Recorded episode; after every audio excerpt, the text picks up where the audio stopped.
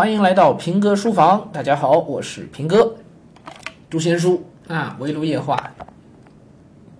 读书无论资性高低，但能勤学好问，凡事思一个所以然，自有义理贯通之日。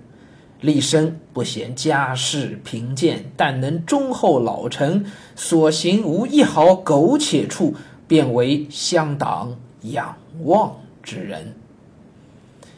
这个字面比较简单了啊，讲的是读书和立身处世这两件事儿。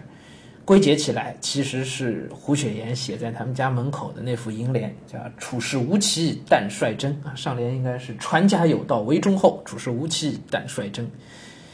嗯，读书无论资性高低，资性是说一个人的天资悟性啊，嗯，当然天资悟性是高一点总是好的，对吧？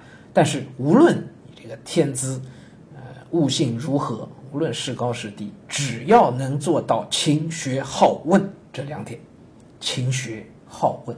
勤学的意思是，勤奋的读书，啊，逮着时间就读书，这个勤学，愿意花时间上去，是不是？好问呢？其实好问有一个前提是好思，就你一边读啊，一边学啊，一边是在思考的。学而不思则罔，思而不学则殆，对吧？学的过程当中是是自己有思考的，只要有思考，你一定一定会有问题。那个问题能问出来，就叫好问，啊，不论是问平辈的同窗好友，还是去问老师，还是去跟别人交流，哪怕不耻下问，都是要问，因为问出来了，才能有后面的交流，能有进一步的更深入的思考，这叫勤学好问。所以自古以来做学问读书，真是没有什么特别的话头，就这四个字：勤学好问。哪怕天资悟性不高。只要能做到勤学好问，凡事思一个所以然啊，遇到事情了都能够去自己想一想，他为什么会这样，思一个所以然嘛，是吧？知其然还要知其所以然，就是这个所以然啊。那整个的背后的原理为什么会这样，对吧？想办法把它搞清楚，自有义理贯通之日。啊，你可能今天懂了这个，明天懂了那个，看起来没什么关系，可是随着你懂的东西越来越多，他们相互之间自然会建立起关联来。啊，这个我以前。呃，语文书里大人物的发刊词里专门讲过这个事情啊。知识是一个一个的孤岛，孩子成长的过程，你是一个一个去学习这些孤岛，对吧？光有孤岛是不行的，你还是要把这些孤岛相互之间建立起链接来，有桥梁把它们贯穿起来。贯穿起来以后，你就形成了一整张的一个地图，有了一个网络，知识每一个孤岛的知识就能够发挥作用了。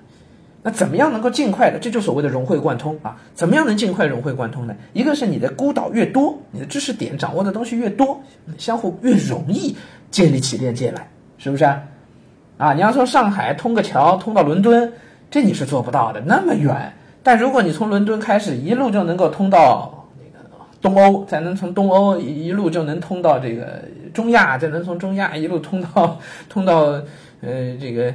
呃，西藏来，然后再能从西藏一路再通到上海，中间每一个地方都有你的，都有你那个点，再要连起来就不难了，是不是？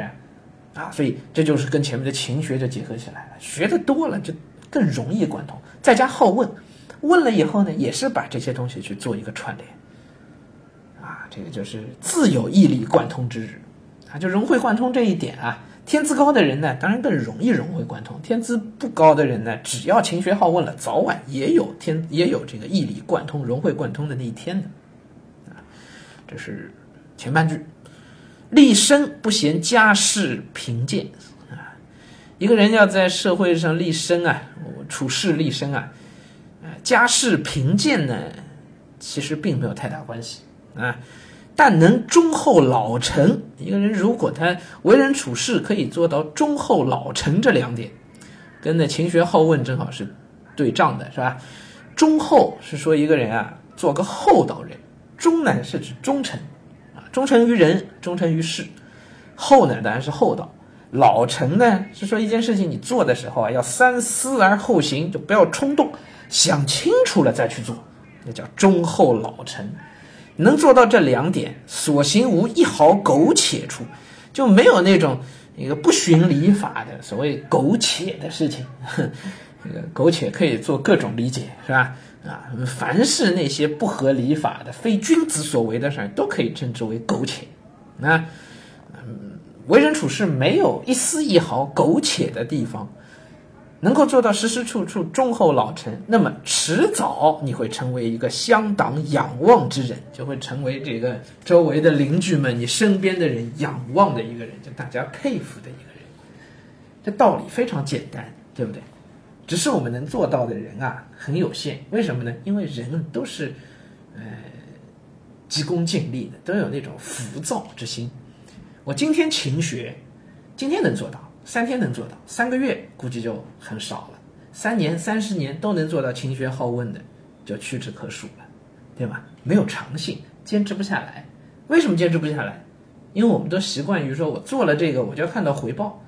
我连着勤学好问了俩礼拜，我看不到任何回报，第三个礼拜就不太愿意干了，是不是这样？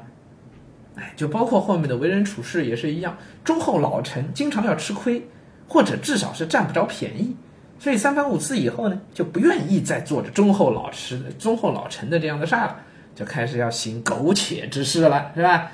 哎，各种苟且的毛病一来呢，短期好像都看到利益了，于是呢，哎，就把忠厚老臣给抛弃了。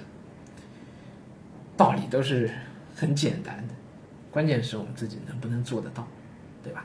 古人都把这些话翻来覆去的在各种书里头用各种各样的方式讲过很多很多遍。